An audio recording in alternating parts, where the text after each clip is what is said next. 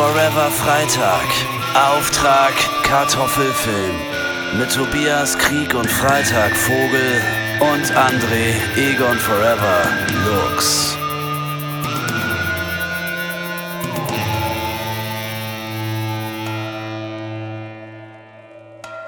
Tobias!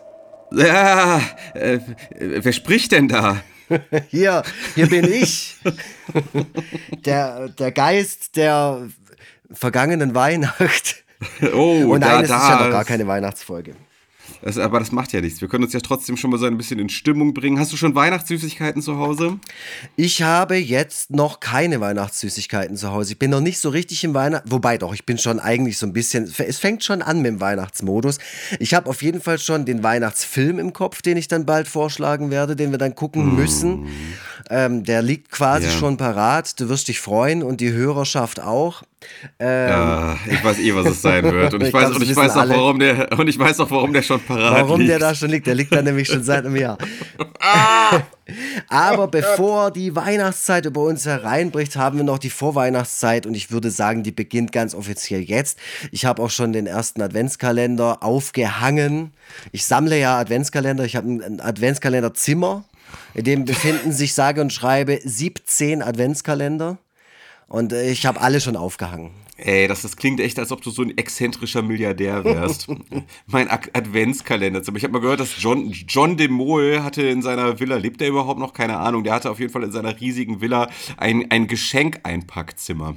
Geil. Da, da, da muss ich äh, oft dran denken. Und äh, ja, du halt ein Adventskalenderzimmer. Das ist ja ungefähr eine, eine von gleicher Qualität. Ich finde, jeder Mensch Ja. sollte ein Adventskalenderzimmer haben. Aber mal was ganz anderes. Ich habe äh, vorhin bei, in meinem Instagram-Feed ähm, gesehen, dass du ja gestern noch eine Veranstaltung hattest, und zwar eure Lesebühne, Ja. die du äh, monatlich äh, hältst. Mit Sag mal, sa- sa- sag mal, äh, wollen wir uns überhaupt noch den Leuten vorstellen? Ich, also, Ach, die kennen ähm, uns doch schon. Ja, weil, also ich habe tatsächlich den Eindruck, dass die richtig coolen Podcasts das auch nicht machen. Nee. Muss man, glaube ich. Aber können wir trotzdem machen. Also. Okay, wer, weil wir wer, auch nicht cool bist sind. du denn? ja, Wir sind, wir sind cool und uncool. Äh, genau, dumm, aber schlau. Mhm. Mein Name ist Tobias Krieg und Freitag Vogel und du bist. André Egon Forever Lux und zusammen sind wir die zwei Die? coolen Typen. Achso, ich dachte jetzt wie im Bernd Begemann Podcast, die Flimmerfreunde. Ach, sagen die das so? Ja, das habe ich nicht, ja. Nicht, nicht mehr so auf. Aber ähm, ja, nein, zusammen machen wir Auftrag Kartoffelfilm, den Podcast über deutschsprachige Filme. Genau. Und unser Label nennt sich Forever Freitag. Ja, und das Intro, das ihr gehört habt, Entschuldigung, ist von Ja. Grillmaster Flash, der heute an dem Tag, an dem wir aufnehmen, sein neues Video veröffentlicht hat zu seinem Lied Der letzte Metalhead. Und im März erscheint sein neues Album äh, Flash Metal. Ja, da- das ist ja geil. Also er ist übrigens auch einer dieser Leute, die ähm, Bela B kennen. Ja, stimmt, Ne? da hatten wir es da auch, von, auch mal davon, dass es irgendwie so einen Dunstkreis um Bela B gibt. Ja, also wir hatten darüber gesprochen, dass wir mittlerweile so weit in Ja. prominenten Kreisen unterwegs sind, dass wir schon Leute kennen, die Bela B kennen. Und das Geile ist nämlich, dass äh, als das letzte Mal, als ich äh, im Rahmen der Buchmesse Michael Holtschulte, den Cartoonisten, getroffen habe, hat er mich mit den Worten begrüßt, ich kenne auch Bela B. Ja, geil. ich glaube, Ja. mittlerweile kann man das auch einfach behaupten, egal wo man ist. Man kann einfach sagen, ich kenne Bela B. und das glauben die Leute einem, weil Bela B. wahrscheinlich Ja. mittlerweile auch jeden und jede kennt. Ja, also äh, Bela, melde dich. Äh, ich will dich nicht immer nur über andere Leute kennen, sondern auch einfach mal dir persönlich Hallo sagen. Ja, Wahnsinn. Ähm, äh, genau, Veranstaltung, da waren wir doch, oder? Genau, du hattest gestern mal wieder eine deiner äh, fabulösen Lesebühnen. Ich glaube, das war Mhm. schon die sechste oder siebte oder so.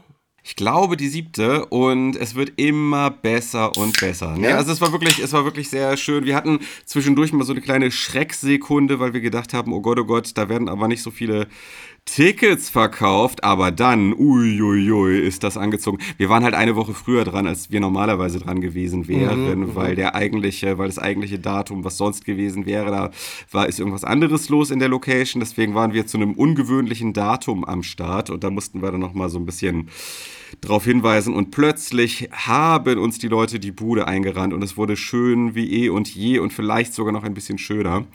Äh, ein Grund war, dass wir Tabi Pilgrim am Start hatten, Super. Äh, die ja äh, langjährigen HörerInnen unseres Podcasts äh, bekannt sein dürfte. Unter anderem durch unser altes Intro und auch weil sie mal zu Gast war bei uns und äh, weil sie einfach ein Allround-Talent ist ähm, das man auf dem Schirm haben sollte. Tabi ist super. Ja, sie Ja. ist eine, sie, Ja. sie, sie, sie rappt, sie ist Synchronsprecherin ähm, und vor allem macht sie jetzt auch Stand-up-Comedy und äh, das macht sie jetzt, das hat sie zum dritten Mal überhaupt erst bei uns gemacht und direkt in einer Qualität, wie andere das er nach 10, 20 Jahren auf der Bühne erst auf die Reihe kriegen. ja Routine einfach. Ja, also. Tabi ist Profi. ja. Ja, ist Ja, sie auf jeden Fall. hört euch auf Also jeden so- Fall mal die, die Mucke von der Tabi Pilgrim an, auch wenn, wir, wenn ihr die nicht kennt. Äh, und äh, die war auch schon mal Gast, Gästin bei uns im Podcast, ganz am Anfang, glaube ich, oder relativ früh zumindest. War auch eine Ja. gute Folge. Da hat sie auch so ein bisschen über ihre Arbeit als Synchronsprecherin erzählt und wie so ihre Songs entstehen und so. Und ich höre ich hör das gerne. Ich höre gerne ihre, weil sie auch eine ganz besondere Stimme hat. Das macht die Songs Ja. oft noch mal äh, um einiges spektakulärer, als sie eh schon sind. Und auch ihre, ihre ähm, Feature-Parts, die hat ja mal zum Beispiel mal ein Feature bei äh, den toten Crack-Huren im Kofferraum gemacht. Ja, äh, bau mir äh, einen Schrank. Genau, ist ein super Lied. der, der, der Titel ist alleine, muss ich jetzt mal lachen, wenn ich das höre. Ah ja, bau das- mir einen Schrank. Das ist auch so ein, ist ein tolles, tolles Lied, einen ganz, ganz krassen, so einen ganz ätzenden Beat. So. Und ähm, da ist äh, Tabi Pilgrims Stimme hervorragend aufgehoben in, in dieser Musik.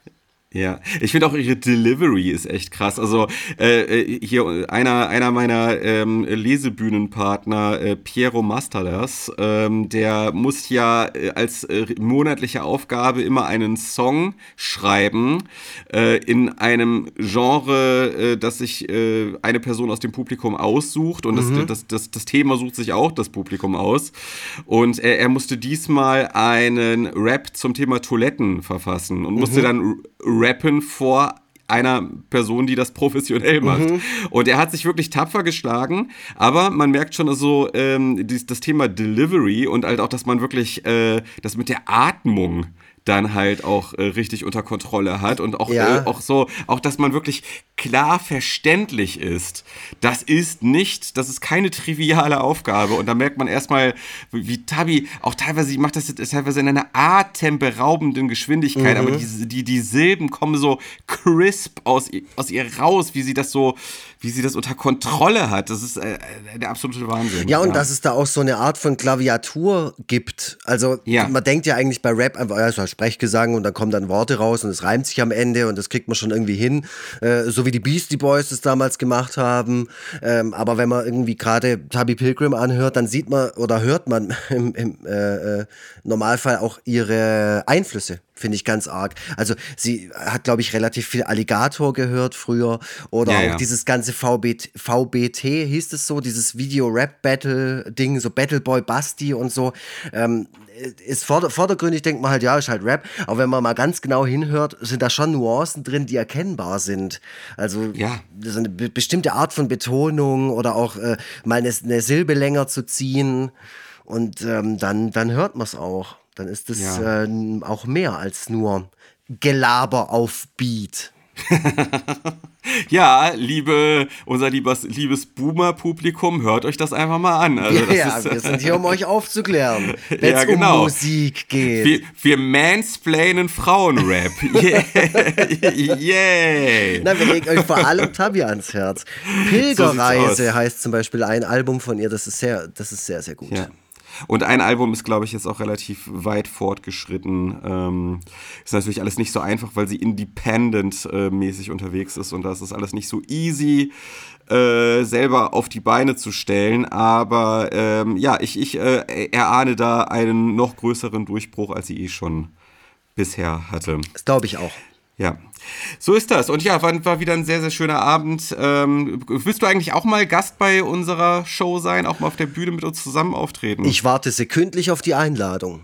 Ja, also ne, wir haben ja nicht, nicht so viele Slots, immer nur ein Slot pro Monat. Wir sind, glaube ich, jetzt bis März, meine ich, äh, ausgebucht äh, mit Slots, aber danach äh, sollten wir dringend mal darüber sprechen. Da haben wir gestern auch drüber geredet. Äh, mit, also Johannes, der hat, äh, Johannes legt auch größten Wert darauf, dass du mal bei uns. Äh, ja, ich, ich komme komm liebend gerne und ich lese auch irgendwas vor und ich höre euch auch gerne zu und ich mache irgendwas, ich performe auch was, ich kann auch ein Lied ja. singen, ist mir völlig egal. Ist ja so eine offene Bühne.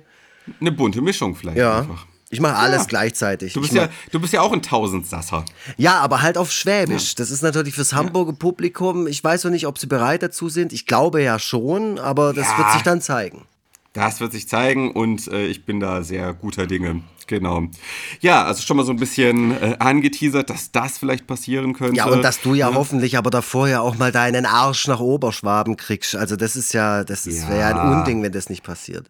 Also, ich bin ja auch tatsächlich schon mal mit dir zusammen in der Anfangszeit in Stuttgart aufgetreten. Also. Ähm, Wahnsinn, Wahnsinn, was wir schon alles durchhaben zusammen. Das ist ja einfach nur Wahnsinn. Ja, ähm, Licht und ist, Schatten. Ist, ja, aber ohne Licht gibt es keinen Schatten. Ja, eben. Und, äh, ja, ja, ja. Und, und, und, ohne Schatten gibt es. Nee, Moment. Nee, das äh, ergibt keinen Sinn. Okay.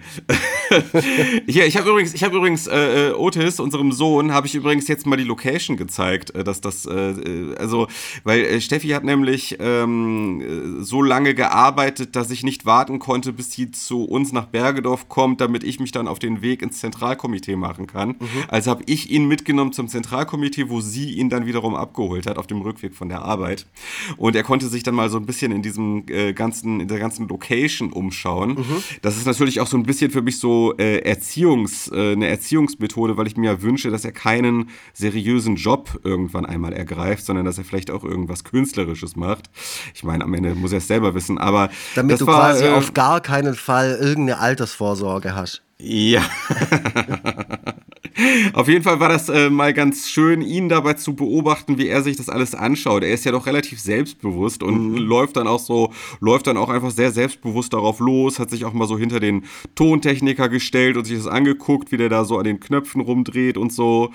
Ähm, war mal mit auf der Bühne, also das war alles natürlich noch vor der äh, vor, vor, vor Showbeginn. Mhm. So. Äh, der hat sich im, im Zentralkomitee, da gibt es so eine ganz flauschige Wand, von der war er ganz fasziniert. Mhm. Sich mit so einem, so einem flauschigen Zeug überzogen, also kein Schimmel, sondern das ist schon Absicht. Das ist schon Absicht, dass das flauschig ist. Ähm, ja, hier äh, fand das natürlich geil, im äh, Backstage-Bereich da die Süßigkeiten wegzufressen. Mhm. Und, ähm, und Tabi hat ihm äh, einen von ihren anklebbaren Nägeln, hat sie ihn auf einen Finger draufgeklebt. Ah. Das war, und dann ist er die ganze Zeit mit so einem abgespreizten kleinen Finger, mit so einem langen Nagel dran drum gelaufen ja. und hat allen Leuten, die ihm begegnet sind, gezeigt, so, guck mal, ich habe einen neuen Nagel. Mhm. Ja, guck mal, den, den Moment vergisst er nie. Das Nein. ist eine Core-Memory. Ja, das aber, das wirklich. Also das, mhm. das, das fand er so geil. Und dann irgendwann hat der Nagel sich dann abgelöst und dann hat er bitterlich geweint. Und ja. dann hat, äh, hat äh, Tabby ihm den Nagel dann nochmal noch mal befestigt. Und dann hat er auch dann tatsächlich bis abends gehalten, äh, bis er dann ins Bett musste. Dann, dann war es vielleicht nicht mehr so eine gute Idee, den doch noch dran zu lassen. so. ähm, aber das war so richtig süß, Schön. so wie er die ganze Zeit so mit dem abgespreizten Finger, mit diesem langen Nagel, mit dem künstlichen Fingernagel dran da rumgelaufen ist. So. Ja. Sehr schön, sehr schön. Ja, dann zeigst du deinem Kind halt einfach auch deinen Arbeitsplatz. Gell? Das, können, das kann ja. nicht jeder, die Kinder zum, Bring zum your, Arbeiten mitnehmen. Bring Your Kids to Work Day, so, äh, genau, ja, das, ähm, das, das können nicht alle. Also Leute, weiß ich nicht, die auf einer Bohrinsel arbeiten oder so. Da wird es schwierig, oder als Pilot. ja, genau. Ja, wie ist, ist, ist bei dir im Leben irgendwas los, was eine besondere Erwähnung verdient? Ähm, ach du, äh, immer, immer wieder was. Also ich bin natürlich wieder ein bisschen angeschlagen, wie es die Winterzeit mittlerweile bei mir geziemt.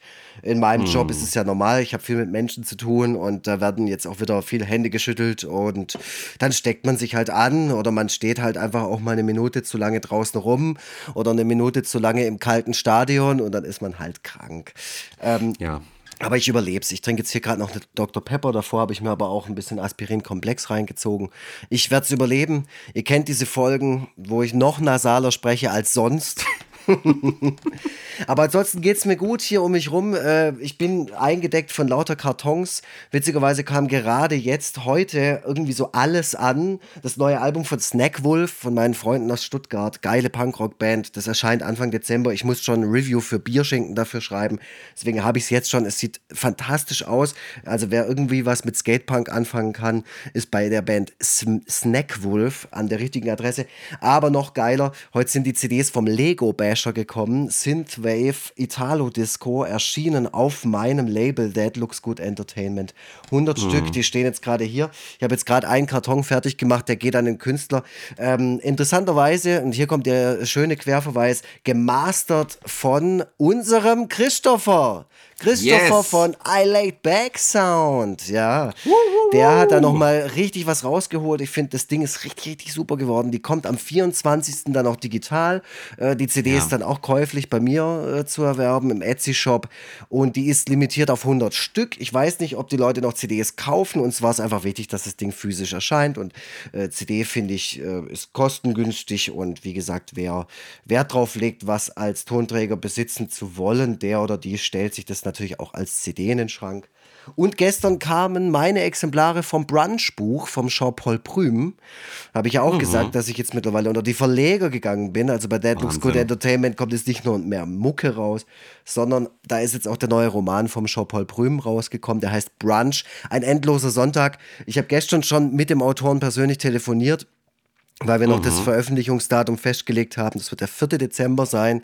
Ab da könnt ihr auch dieses Buch kaufen. Es ist wirklich auch total gut, äh, sehr zynisch stellenweise. Ich meine, der Titel sagt ja auch schon, um was es geht. Man kann sich das schon gut vorstellen. Es ist einfach die Beschreibung von so einem Brunch-Sonntag. So ein bisschen ja. trüb, so ein bisschen trist, fürchterliche Charaktere, alles sind irgendwie Arschlöcher. Es ist, eine, es ist hervorragend. Also es ist äh, äh ein Hochgenuss, es zu lesen. Und der Autor selbst war eben war gestern ganz arg wichtig, mir noch zu sagen, dass ich es dir äh, persönlich zusenden soll, ein Exemplar. Ach, er ist okay. nämlich auch großer Fan von dir. Der hört auch unseren Podcast nur wegen dir. Ist das jetzt ernst gemeint? Ja, ja, der sagt, er findet, also er sagt, mich hält er ganz, ganz schwer aus, weil er kennt mich ja okay. auch privat und so, aber er ist großer Tobias Vogel-Fan. Du hast auch mit ihm schon mal angestoßen, nach unserer ich Lesung in Stuttgart. Ich denke immer, dass alle Leute, die mit dir zu tun haben, mich ganz schlimm finden. nur, ja, die, äh nur die Arschlöcher, aber die habe ich ja alle schon geghostet. Achso. Da ist ja keiner mehr übrig. Also wer, ja, wer sich gegen den Tobel, Tobelvogi den Vogel Tobi stellt. Oh Mann. Ja. Der stellt sich ja auch gegen mich und deswegen, der hat dann in meinem Leben ah. auch nichts mehr, der wird, der wird gecancelt. Ah, ja. das, äh, das höre ich wirklich sehr gerne. Das baut mich jetzt mal wieder ein bisschen auf. Ja, ähm, ja ich, ich halte das auch gerne dann mal irgendwie in eine Kamera, äh, zeige das auch gerne mal vor. Also ich weiß, dass das jetzt nicht erwartet wird, aber ich mache es natürlich trotzdem, äh, das dann auch mal so in meiner Story zu zeigen. Ich muss aber auch sagen, ich habe ein bisschen Rückstau, was das angeht. Also ich habe jetzt hier noch mindestens zwei Bücher liegen, bei denen ich das eigentlich schon längst hätte machen ja. wollen. Ja, bei dem war es aber auf, auf jeden Fall. Ich habe das auch letztens ja. mit dem, ähm, ich habe ein Review geschrieben für, für das aktuelle Buch von Schreng, Schreng und Lala. Mhm. Äh, wo hier der, der Jörg äh, auch letztens den Jingle für uns da abgeliefert hat. Und ich habe ja. das äh, auch erstmal nur so wohlwollend, ja, okay, mache ich halt. Dann habe ich das Buch gelesen und da muss ich halt auch wirklich sagen, das Buch war fantastisch. Das, äh, ja. Ich habe das nicht erwartet. Da bin ich ganz ehrlich. Es hat mich total überrascht, dass das Buch so gut war. Das Buch heißt ähm, Deck mich zu, wenn du fertig bist. Und ich sag mhm. dir eins, das gefällt dir auch. Okay, ja. ja. Krass. Und also, noch was, äh, äh kannst du CDs abspielen? Äh, auf der Playstation. okay. Wie oft ja. hörst du auf der Playstation CDs? Ja, äh, natürlich nicht regelmäßig. So, okay, ich höre kein, ich hör, ich, ich hör keine CDs, aber. Ähm, wenn es notwendig ist. Aber, aber wenn ich, wenn ich, äh, ja, also wenn es der einzige Weg ist, um äh, Musik zu genießen, dann mhm. ähm, werde ich da auch mal die Playsee für anmachen. Ja, geil. Dann, dann schicke ich dir auch noch eine CD zu. Ich bin ja echt mal gespannt, ob CDs so ein Revival bekommen. Haben die? Oder? Ja. Haben die ein bisschen. Ja, äh, bei TikTok, äh, bei TikTok gibt es gerade eine ganz große CD-Nostalgiewelle, äh, was sicherlich auch damit zu tun hat, dass Vinyl so teuer geworden ja, ist. Ja, das ist halt der Punkt, ja. Ähm, also da gibt es wirklich so, ich habe da virale Videos gesehen, wo dann auch so äh, richtig geile so Kompaktanlagen, die auch so wirklich so einen ori originellen Style haben und so, so richtig äh, abgefeiert wurden und äh, oder halt auch so, gehen, es gehen regelmäßig Videos viral, bei denen Leute einfach so ihre CD-Sammlung präsentieren. Wahnsinn. Mit, mittlerweile, weil, also für mich waren CDs ja, weil ich auch noch diese AOL-CD-Zeit erlebt habe und so, ne, wo also die CD, also auch, auch über Zeitschriften, CDs und so, als Gegenstand, also wahnsinnig entwertet wurden. Ah, ja, absolut, so. ja. Ähm, und für mich ist das dann irgendwann, hatte das nur noch so die Aura von Plastikschrott, wohingegen Vinyl irgendwie da, da schwebt irgendwie so ein bisschen Feenstaub drumherum. Mhm. Aber die Gen Z-Leute, äh, die mit CDs eigentlich äh, gar nicht mehr so richtig die Berührungspunkte hatten oder nur so vage aus der Kindheit das noch kennen, äh, für die schwebt Feenstaub um CDs herum. So, für die sind das wirklich ganz wertige aufgeladene Gegenstände. So. Ist das nicht der Hammer, wie wir euch die Lebenswelt junger Leute erklären? Wir zwei alten Aber also, ich, ich muss wirklich sagen, ich muss wirklich sagen, ich habe den Anschluss noch nicht verpasst. Wie oft bist du denn bitte bei TikTok unterwegs? Ich bin ja mittlerweile auch bei TikTok. Ich habe nur sehr, sehr wenig FollowerInnen, aber ich bin da und gucke mir das auch ja. manchmal an. Aber ah, okay. das ist jetzt nicht meine Plattform. Ich kann damit auch nicht viel anfangen. Aber aufgrund meines Jobs bin ich ja noch sehr nah an jungen Menschen dran und lasse mir von denen auch alles erzählen. Ich hocke dann zum ja. Beispiel auch da und sage mir, okay, er, erklär mir doch mal, was du jetzt gerade auf der Switch spielst, weil die fragen mich dann, Herr Lux, was spielen Sie gerade? Auf der Switch und dann sage ich ja Turtles, Shredders Revenge und dann sagen die, was ist das? und dann sage Aber es gab doch jetzt gerade einen ganz neuen Turtles-Film von Seth Rogen. Ja, aber ich glaube auch tatsächlich, dass der halt der ist für ganz kleine Kinder gemacht, die da ins Kino geschleppt werden von ihren Eltern, die sich da noch dran erinnern. Aber ich glaube, da gibt es keine Generation zwischen zwölf und 38, die sich in irgendeiner ja. Weise für dieses Franchise interessiert. Und ich glaube, das war schon immer so. Also außer 1992. Ja, das kann sein. Ja, aber äh, ganz ehrlich, also aber da kommen wir dann dazu, wenn wir wieder unseren Jahresrückblick machen. Ich war im Kino in diesem Film und es war stand jetzt mein Film des Jahres. Ja, mich interessiert der auch sehr, der weil ist ich total ich, geil. Ich, ich finde diesen Animationsstil auch geil. Mhm. Ähm, das sieht nicht so, das ist nicht so. Also ich finde sowieso, dass gerade im Bereich Animation momentan echt viel passiert mhm. ähm, und dass dieser äh, dieser Standard-Look, dieser Standard äh, Pixar oder Disney-Look, dass der so langsam aber sicher so ein bisschen ähm, Konkurrenz erfährt und äh, man auch jetzt mittlerweile erkennt, dass es auch andere Wege gibt, äh, Animationen zu machen, als das, woran man jetzt so ganz lange gewöhnt war. Mhm. Das finde ich irgendwie ganz spannend, dass sich da so ein bisschen was tut, auch bei diesen Spider-Man-Filmen oder genau. gerade bei diesen Spider-Man-Filmen sieht man das ja auch sehr, sehr krass. Finde ich toll. Ja, finde ich, äh, find ich auch. Habe ich am Anfang noch ein bisschen damit gefremdelt. Finde ich mhm. aber auch okay, dass sich gerade in der Mainstream-Filmkultur dennoch sich ab und zu auch mal irgendwie eine Innovation durchsetzt. Weil ja, ich, absolut. Ich bin nämlich gestern bin ich da gesessen und habe neue äh, Filmtrailer durchgeschaut, weil ich halt gucken wollte, wann jetzt der neue Ghostbusters-Trailer rauskommt. Der kam genau gestern raus. Ähm, da möchte ich ja unbedingt den Film sehen weil ich fand den Afterlife im Gegensatz zu anderen äh, echt gut und ich bin ja großer Ghostbusters-Fan. Und mhm. dann kam mir aber auch ein Trailer unter zu Mean Girls. Also der, das ist ja auch ein Remake von einem Film ja. mit Lindsay Lohan. Und auch ja. gefühlt noch nicht so lange her. Natürlich ist er 20 Jahre alt. Aber, ähm, aber trotzdem, da, da denke ich mir halt auch so, hey Leute, also wer hat denn danach gefragt, dass man hier nochmal ein Remake... Im Prinzip ist das doch auch ein perfekter Film, der doch heute bestimmt auch noch funktioniert. Also ich, ich plädiere sowieso dafür, dass man äh, sich mal so mit dem Thema ältere Filme so ein bisschen mal auseinandersetzt. Äh, dass vielleicht auch so mal so, dass das äh, Publikum einfach mal so ein bisschen die Berührungsängste mit dem alten Kram verliert, denn da gibt es auch noch viel mehr zu entdecken, als man so meint. Und mhm, mhm. ähm, ich meine, ich meine, äh, dass das, das Ganze, dass ständig solche Remakes produziert werden, das basiert ja auch auf so einem, äh, auf so einer Wahrnehmung des Publikums, mhm. da, dass die irgendwie mit äh, älteren Sachen nicht mehr so klar klarkommen irgendwie. Ähm, ja, aber ich glaube, da wird einfach dem Publikum zu wenig zugetraut, weil ich ja. denke, das ist nicht so. Ich war dieses Jahr auch in einem, in einer neue, äh, in einem neuen Screening quasi von Apocalypse Now gesessen und da war das Kino mhm. war voll mit ja. allen Altersgruppen und es war super, diesen Film auf einer großen Leinwand nochmal zu schauen.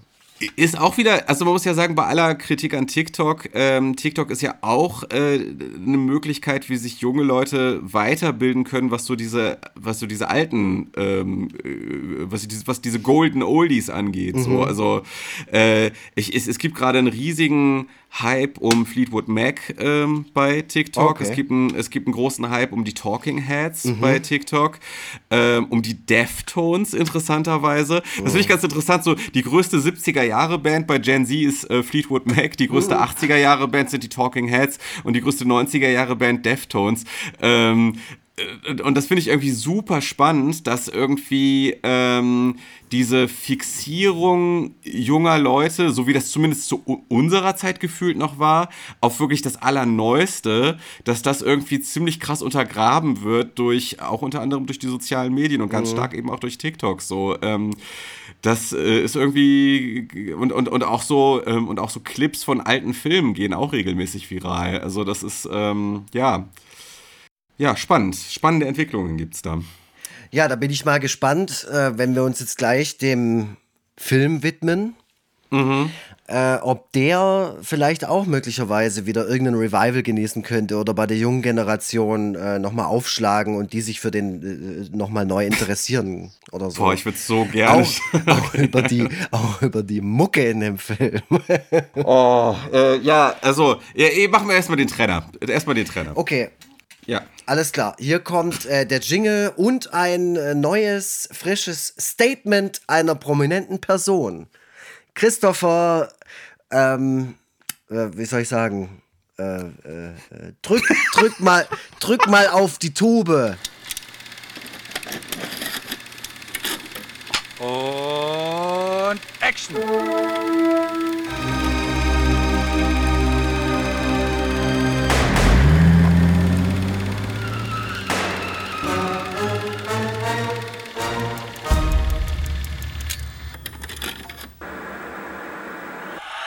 Hallo, hier ist Maxim Seehagen. Ich hoffe, man versteht mich. Ich bin hier gerade im Publikum. Heute ist ja die große Live-Folge von Auftrag Kartoffelfilm. Wir sitzen hier alle in der Mehrzweckhalle in Uelzen. Die Stimmung ist mega und gleich kommen Tobias Krieg und Freitag Vogel und André Egon Forever Lux und dann rocken die die Bühne. Und da freue ich mich schon total drauf, weil für mich sind die beiden einfach Kult. Oh, ich glaube, es geht los. Ja, wen habt ihr hier gehört? Den Maxim Seehagen habt ihr gehört. Über den haben wir letzte Folge noch gesprochen, weil wir hm. den so mhm. super und so nett finden und weil wir auch uns ein bisschen in seinem Erfolg so ein bisschen sonnen wollen. Weil der performt ja gerade einfach, das ist ja der Hammer. Also wirklich jeder Karton, den der raushaut. Nee, meine ich jetzt, das klingt jetzt so ironisch, das ist ja wirklich wahr. Äh, der kann ja wirklich was. Der Maxim, super Typ. Danke für dieses äh, tolle, für diesen tollen Einspieler. Mhm. Und jetzt wollen wir mal sehen, ob es auch toll weitergeht. Nee, also, äh, also jetzt, jetzt ich, ich, Heute ist wirklich so, so ein Brückenschlagmodus. Ich, ich habe ich hab, diesmal habe ich wirklich das Bedürfnis, ein bisschen anders das anzugehen als sonst, weil es hier, es geht hier um den Film Bang Boom Bang. Und ich weiß, dass das ein Film ist, der äh, Kultstatus in mhm. Deutschland hat dass der, der auch gerade Kultstatus im Ruhrgebiet hat. Mhm. Äh, der, glaube ich, ich würde jetzt einfach mal raten, ich weiß es nicht, ob es stimmt, aber ich weiß, dass Michael Holzschulte beispielsweise unseren Podcast hört und dass der, ich könnte, ich würde jetzt einfach mal vermuten, dass der Film ihm viel bedeutet. Ich weiß nicht, ob es stimmt, es ist einfach nur so eine Vermutung meinerseits so. Und anderen Leuten bestimmt auch. Deswegen Sicher. will ich jetzt, deswegen will ich jetzt eine Inhaltswarnung. Disclaimer. Ähm, abgeben. Und das ist jetzt mal so ein bisschen entgegen meiner Gewohnheit aber ich habe auch keinen Bock, Leuten äh, die Laune zu verderben. ich will jetzt mal Folgendes sagen. Ich persönlich hatte nicht so viel Spaß dabei, den Film zu gucken. Ich, ich persönlich. Ähm, ich will das gleich eingehend auch noch so ein bisschen begründen. Aber falls ihr jetzt keinen Bock habt, euch so die Meinung von einem ewigen Miesmacher, der immer alles doof findet, anzuhören, auch so ein Kultfilm, dann ist das vielleicht nicht die richtige Folge für euch. Ansonsten, wenn ihr das entspannt seht, oder vielleicht sogar wie ich, dann äh, haut rein und zieht euch jetzt die restliche, die restliche Zeit rein. Ähm, aber das wollte ich, will ich einmal vorweg sagen, weil ähm, ich hatte schon immer auch so ein bisschen so ein schlechtes Gewissen, weil zum Beispiel Kein Pardon, der auch so ein Kultfilm ist, da war ich, hatte ich ja auch eine durchaus zwiespältige, einen durchaus zwiespältigen, äh, ein zwiespältiges Fazit. Ja, aber auch das Alter müssen die Leute halt schon auch aushalten können. Also ja. ich finde es auch nicht richtig, da jetzt irgendwie äh, äh im Vorfeld irgendwie, äh, ah, nee, also so dünnhäutig ist doch kein Mensch. Also wenn mir sowas so extrem viel bedeutet, dann darf auch der, Tob, äh, sag ich schon wieder, der Tobias Vogel äh, darf dann auch sagen, ich finde den Film scheiße und ich sag dir auch warum. Und ich finde den Film dann selber, nachdem der Tobias Vogel hier seine Kritik abgerotzt hat, kann ich den Film hinterher immer noch gut finden, wenn ich ihn wirklich immer ja. gut fand. Aber ich will dir mal dazu auch Folgendes sagen. Also, ähm, wenn ich Musikkritiken lese, dann äh, sehe ich ja auch als allererstes immer so die Sternebewertung. Ja. Oder, oder bei, bei Pitchfork die, äh, die, die Zahl ja. oder so. Ne? Ähm, von daher finde ich, also das ist, entspricht so tatsächlich meinem persönlichen, meiner persönlichen Gewohnheit, wie ich mich so mit Kritiken auseinandersetze. Ich gucke mir erst das Fazit an und dann höre ich mir nochmal im Detail an, wie derjenige zu dem Fazit gekommen ist. Also mhm. denke ich mir, machen wir es doch vielleicht einfach mal auf die Art und Weise. Du musst es nicht sagen, aber ich sage schon mal vorweg, ähm, naja, es war. Ich habe mir darüber auch viele Gedanken gemacht, tatsächlich. Also, jetzt, wo du das so sagst und jetzt, wo du das auch so ein bisschen vorwegnimmst, ja. ich habe mir während des Filmes auch die ganze Zeit Gedanken darüber gemacht, zumal ich mir, wir sind ja immer super vorbereitet und wir recherchieren ja auch schon während dem ja. Schauen eines Filmes ähm, und, und lesen uns Wikipedia-Artikel und irgendwelche äh, Pressemeldungen und sonst irgendwas durch. Und da ist mir dann auch untergekommen, dass das wahrscheinlich der kultigste Kultfilm, der jemals gekultet wurde, ist ja. in Deutschland. Also viel, viel mehr als jetzt Rocker oder Dein Mutter Sex Sicht oder andere Sachen, die wir jetzt hier schon besprochen haben. Auch als kein Pardon, weil Bang Boom Bang äh, lief ja beispielsweise über ein Jahr lang jeden Freitagabend auf Tele 5, 2019 lang. Lief ja. der einfach jeden Freitagabend auf Tele 5. Genau. Ähm, der hat äh, Kinoscreenings in Dortmund, wo er gedreht worden ist. Da sind 3000 Leute. Also das ja. ist nicht einfach nur irgendwie so ein äh, Guilty Pleasure oder keine Ahnung, irgend so ein Lieblingsfilm von so einer Generation da in den 90ern, sondern das ist schon ein richtiger, das ist wirklich ein Kultfilm. Also ja, der genau. hat das Prädikat wirklich verdient. Und mir ist es dann natürlich auch durch den Kopf gegangen, dass ich gedacht habe, okay, ich habe sehr viel daran auszusetzen, das kann ich jetzt im Vorfeld auch schon mal sagen. Ähm, mm. Und ich werde mir damit nicht nur Freundinnen machen. Und ich werde auch sicherlich Leute ähm, damit verletzen oder zumindest werden sich Menschen melden und sagen, äh, Lux, du, du woke Sau mit deinem woken Scheißgelaber. Ja, also dahin geht, da geht dahin, da wird die Reise auch ein bisschen hingehen. Ja, auf jeden Fall. Also da, da, nicht da muss nur die Reise dorthin. auch hingehen, finde ich. Ähm, weil ja. ich finde, das ist, ähm, ich, ich, ich, das habe ich schon so oft eingangs auch zu anderen Filmen gesagt. Ich sage, ein Film darf sich nicht dahinter verstecken, äh, dass das ja. ja alles gewollt ist. Aber, aber, bevor wir jetzt auch ständig selber uns wiederholen mit, und mit äh, berechtigten, aber oft auch gleichen Kritikpunkten, will ich jetzt, und, und wir, wir können uns da auch gerne wiederholen, aber ich will auch nochmal erwähnen, das ist nicht das einzige Problem. Ja, äh, ja auf jeden Fall, ganz, so. ganz klar. Also ja. ich habe dir den Film vorgeschlagen, dieses Mal war ich dafür verantwortlich. Der Grund ist einfach ja. der, Bang Boom Bang ist eine, äh, ein deutscher äh, Krimi, äh, eine deutsche Krimikomödie, die einen sehr, sehr, sehr großen äh, Kultstatus genießt. Ähm, viele Zitate, die die Leute äh, im Suff oder im Tiefschlaf noch mitsprechen können.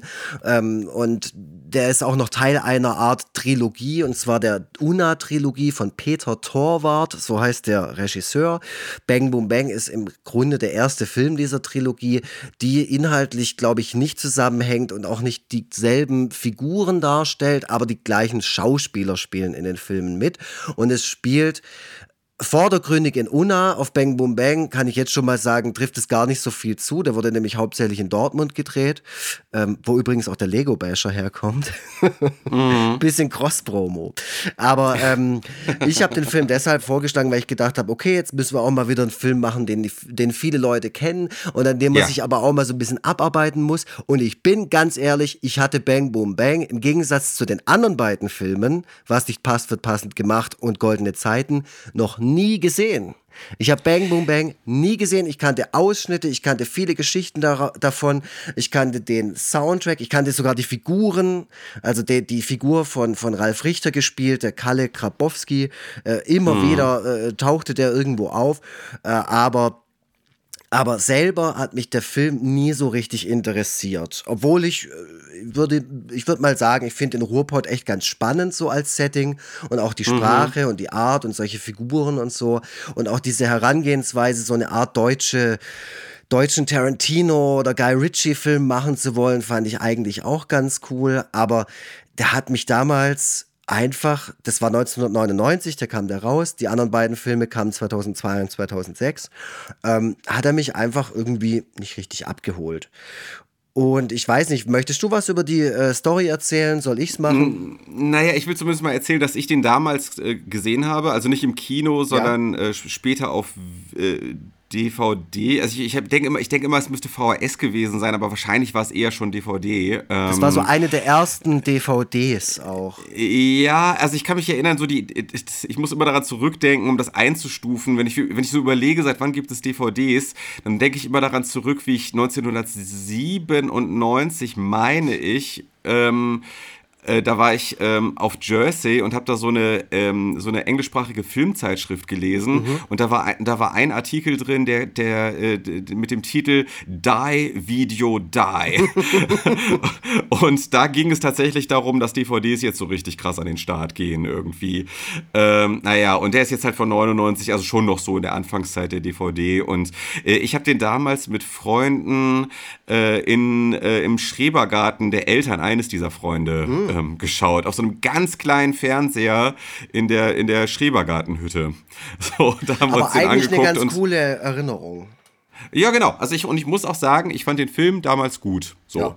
Ähm, ich glaube auch, dass ich damals, äh, dass mir damals auch einfach ein bisschen weniger gereicht hat, um Filme mhm. gut zu finden. Und vor allem auch ähm, ich bei deutschen Filmen auch ähm, eher bereit war, das also da ähm, Sachen zu schätzen zu wissen, einfach nur, weil ich sie in deutschen Filmen einfach nicht erwartet habe. Ja, so. oder auch Dinge ähm, eher hinzunehmen.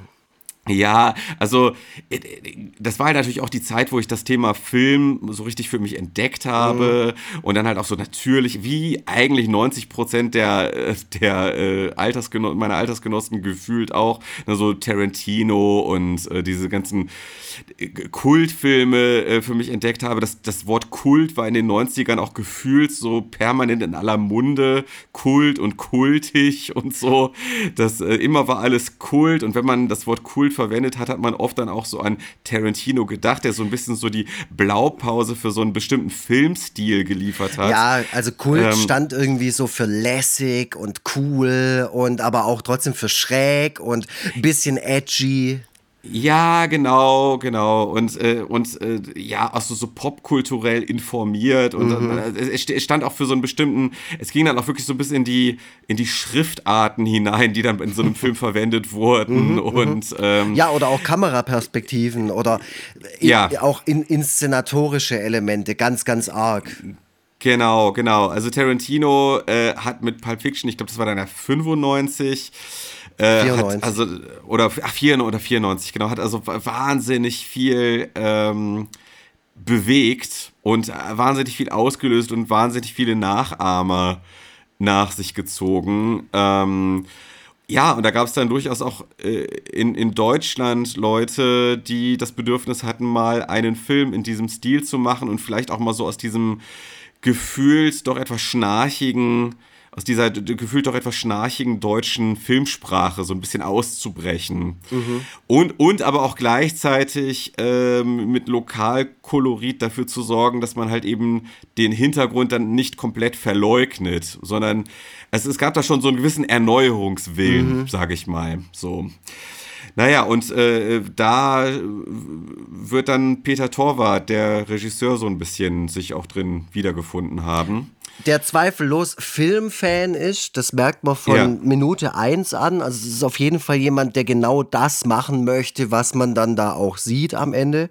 Da steckt äh, enorm viel Kompetenz drin. Das möchte ich dem Film auch äh. erstmal gar nicht absprechen. So. Also, also das will ich ihm sofort absprechen, ehrlich gesagt. Also es, es, es, es, es, es, es spricht, äh, es steckt viel Kompetenz im Sinne von Kenntnis drin. Ja, also genau.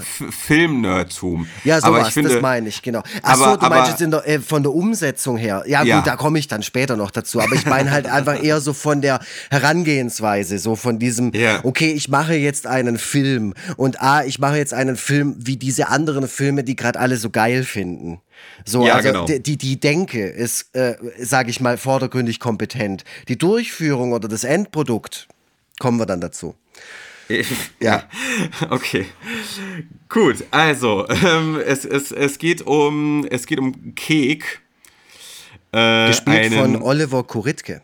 Genau, äh, der, also man muss sagen, also die Story ist wirklich wahnsinnig, ähm, also verworren, ich, mhm. ich weiß gar nicht, ob verworren das richtige Wort ist, aber es ist so, hu, also es ist erstmal richtig, es ist erstmal wahnsinnig viel Story. so, es ist wahnsinnig, es ist wahnsinnig viel los. Äh, aber vielleicht der Kern ist halt, Kek hat ein Problem.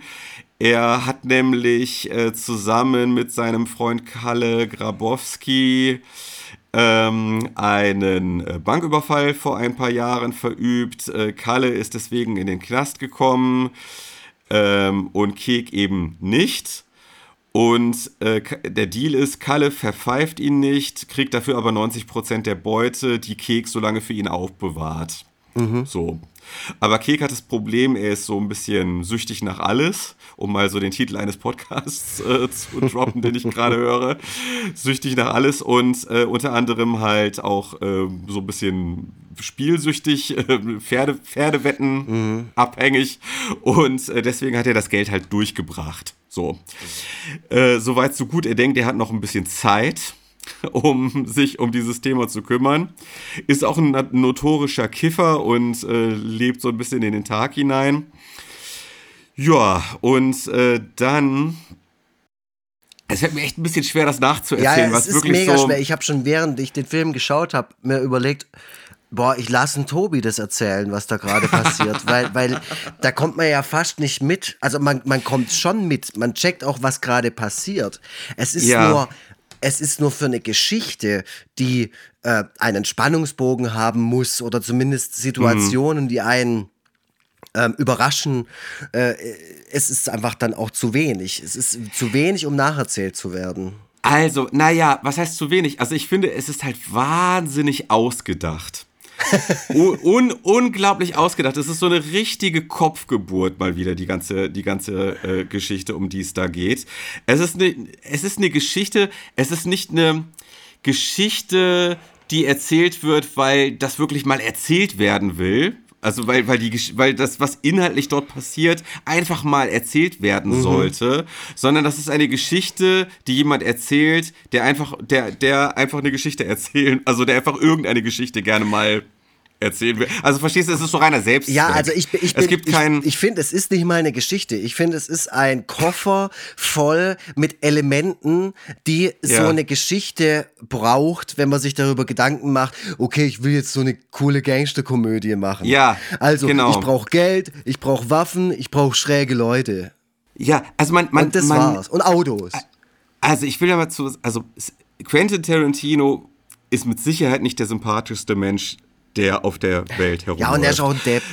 Äh, bisschen, ne, ne, okay, muss man vielleicht auch da so ein bisschen differenziert betrachten. Er, er hatte auch mit Sicherheit nicht die besten Freunde, mit denen er so zu tun hatte und so und hat auch so einige sehr fragwürdige Entscheidungen getroffen. Aber Quentin Tarantino ist meines Erachtens aber auch ein Meisterfilm Filmemacher. So, äh, man, man, äh, gerade so in den 90ern, wo, wo dieses äh, Thema Pulp Fiction und diese Stilelemente, die er verwendet und so, dann auch, auch so ein bisschen allgegenwärtig und sehr oft kopiert waren mhm. und so, ähm, war man vielleicht ein bisschen versucht zu sagen, Quentin Tarantino ist so ein bisschen Style over Substance und so. Mhm. Aber ich finde, Tarantino hat auch so das seine Story, seine Filme haben auch so einen inneren Kern, haben auch so ein bisschen das, das Herz, um das, was er so stilistisch so an Sperenzchen hat, auch, auch mit einer Substanz zu untermauern. Mhm. So. Es ist nicht einfach nur Stil, nicht einfach nur stilistische Elemente, sondern es steckt auch deut noch deutlich mehr dahinter. Es gibt mehr, was man da so äh, unter der Oberfläche entdecken kann. Mhm. So.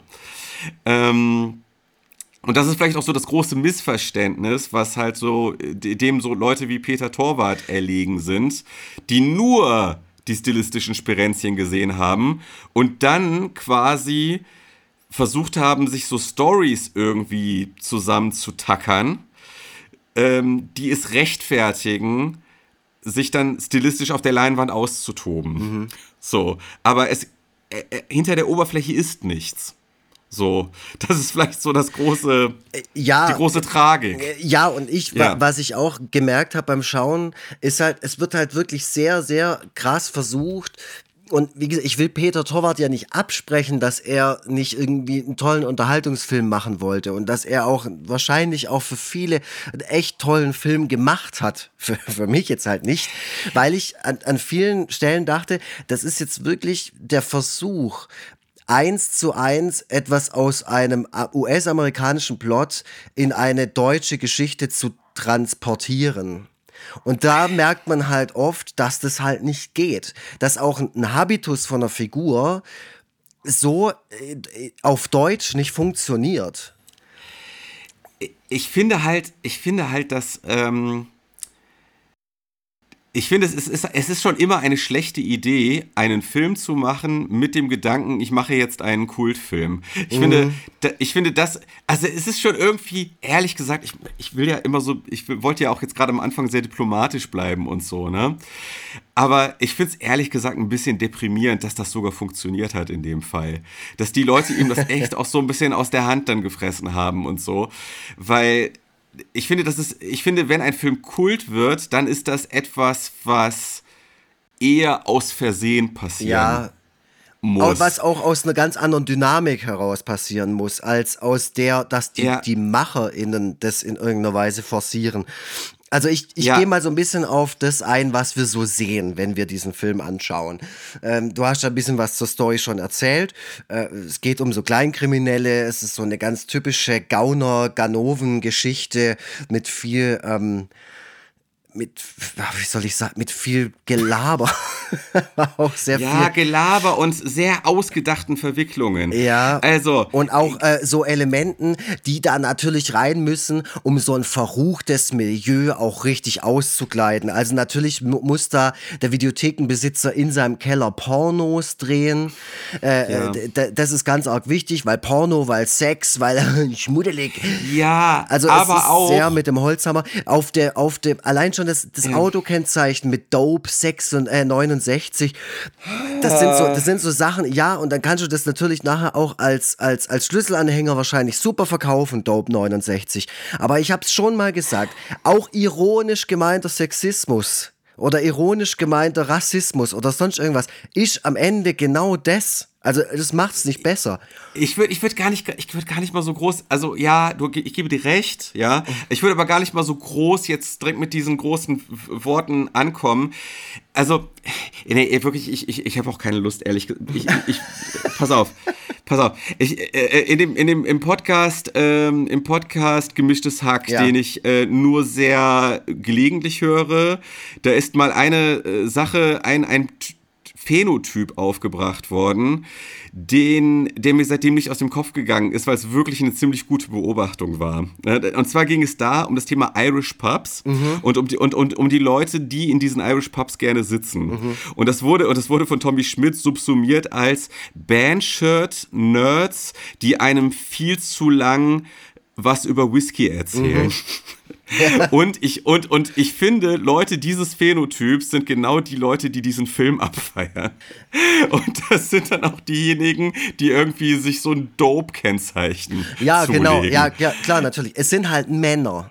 Es ist halt ja. ein Männerfilm und von Männern für Männer gemacht. Und er ist, ähm, und jede männliche Figur in diesem Film äh, ist sehr klischeehaft, ist auch sehr überzeichnet, ist auch sehr überspitzt, kann man alles als, keine Ahnung, Ironie irgendwie oder, oder ich, ich weiß es nicht, ja, als, als cartoonhaft oder so verkaufen, macht's für mich, für mich persönlich, wie, wie ihr den Film findet, das ist ganz euer Bier, aber für mich persönlich macht's das halt nicht besser. Weil ich, ich sehe halt 20-Jährige, die das gucken und ich hätte das als 20-Jähriger vielleicht auch geil gefunden. Ich habe mich mhm. aber ein bisschen persönlich weiterentwickelt und wenn ich dann halt sowas jetzt anschaue, dann denke ich mir, erreicht mich einfach inhaltlich nicht mehr. Das unterhält mich auch nicht. Ich finde auch die Leute nicht total lustig, schräg, verrückt und verrucht oder so. Ich finde die alle blöd. Ja, und zwar deswegen, weil die einfach reine Karikatur, reine Fassade sind ja. und da nichts dahinter ist. Und die einzelnen Figuren sind nur Elemente, um den Plot voranzutreiben. Ähm, ja, und teilweise nicht mal das. Die einzelnen Figuren sind Elemente, um sketchartige äh, Situationen zu erschaffen, die am besten ja. mit super pointierten, äh, zitierfähigen Sprüchen garniert wird, dass man die hinterher nochmal schön irgendwie, ja, immer und immer wieder auspacken kann. Ja. Ja, und da, da stelle ich mir dann, da kriege ich wirklich Beklemmungen. Ne? Ich stelle mir dann so den Typen vor, mit dem man dann zusammen irgendwie im Büro arbeitet und der einem dann in der, in der äh, Küche dann immer so in den Pausen dann so die, die Zitate aus dem Film dann so um die Ohren haut, mhm. weißt du? Das ist ja sowieso, so zitierfähige Filme sind ja wirklich auch ein ziemlich zweischneidiges Schwert. Also sobald das so eine gewisse, auch so Stromberg, was ich eigentlich ganz gerne geguckt habe, ne? So, sobald das eine zu, zu populär und zu zitierfähig wird, mhm. dann, dann wird einem dann irgendwann regelrecht übel, wenn man dann wieder hört, ich bin mit der Gesamtsituation unzufrieden oder was weiß ich, weißt du?